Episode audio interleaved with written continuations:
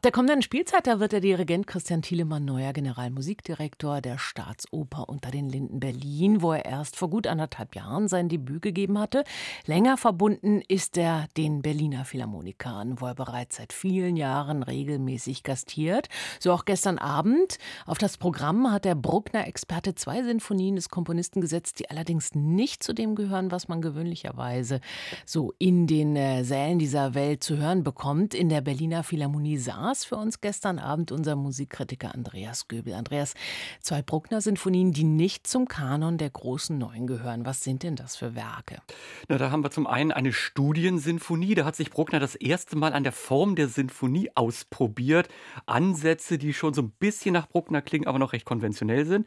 Und dann gibt es äh, den Versuch, eine Sinfonie ganz aus Struktur zu bauen, ohne jetzt wirkliche Themen oder Melodien. Und da hat Bruckner selbst gemerkt, das ist nicht sein Weg. Und da hat er die Sinfonie, äh, obwohl sie komplett fertig war, äh, verworfen. Mhm. Und warum dirigiert Christian Thielemann jetzt gerade diese beiden Sinfonien? Na, Thielemann hat ja vor kurzem alle Bruckner-Sinfonien auf CD rausgebracht. Passt ja auch zum Bruckner-Jahr, 200. Geburtstag.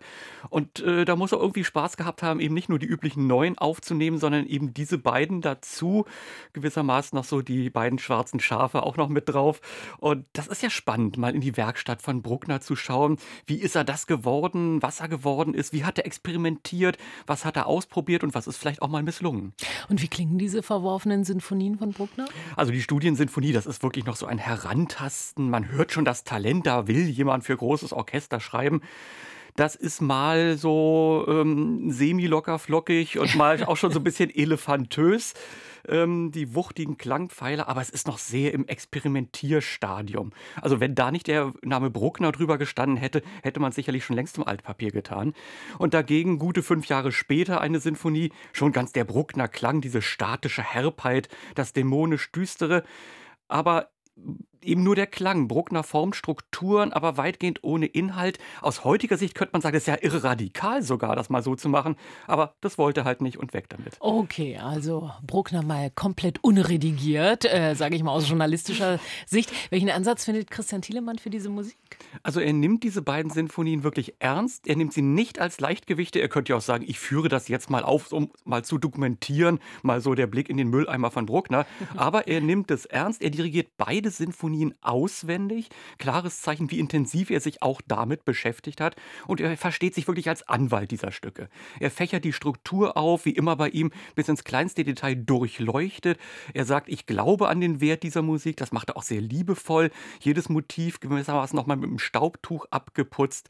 Und er zeigt dann auch schon den mächtigen Bruckner, der dann auch mal losdröhnt, als äh, wenn jemand die Bohrmaschine angestellt hätte. Also äh, er schafft es wirklich liebevoll, auch über die Schwächen dieser Werke hin hinweg zu dirigieren. Das ist ja sehr lobenswert. Ich kann mir vorstellen, für die Phillies selbst ist das eine kleine Herausforderung. Das ist ja jetzt nicht Leib- und Magenrepertoire. Wie gehen die damit um? Überhaupt nicht. Wenn man also guckt, äh, wann haben sie das letzte Mal gespielt, das ist zum Teil Jahrzehnte her. Aber die kennen halt Christian Thielemann. Und äh, äh, da ist eine Vertrautheit, eine Wärme. Da denkt man jetzt gar nicht mehr, hm, klingt irgendwie komisch oder nur halb nach Bruckner, sondern da sind die erfüllten Pausen, eine Direktheit, eine Klangfülle, die einen umarmt und einnimmt und dann auch eine präzise Schärfe, dass man sich fast dran verletzen könnte. Nur mal ein Beispiel, wie äh, der Solo-Oboist Albrecht Meyer auf seinem wunderbaren Instrument das Solo im langsamen Satz der D-Moll-Sinfonie formt. Das ist ergreifend und das ist ein absoluter Hochgenuss. Also die Philharmoniker haben die Herausforderung angenommen und eine Spitzenleistung gebracht, wie, das muss man sagen, immer, wenn sie unter Christian Thielemann spielen. Mhm. Und hätten diese beiden Sinfonien das Zeug, dann doch öfter aufgeführt zu werden? Sind sie repertoirefähig? Also das glaube ich nicht. Äh, sie sind herausragend präsentiert worden. Das war faszinierend zu verfolgen, wie der Komponist sich selbst zum Giganten der spätromantischen Sinfonik formt. Aber es sind eben wirklich keine vollgültigen Werke. Es sind so gewissermaßen Dummies, aus denen Bruckner seine Erfahrungen mitgenommen hat und die dann aber auch ihren Sinn erfüllt hatten. Äh, Thielemann hat muss ich sagen, mehr draus gemacht, als drinsteckt. Er ist ja derzeit der weltbeste Bruckner-Dirigent. Aber ja, das sind Ausnahmen und ich würde sagen, das ist nicht zur Nachahmung empfohlen.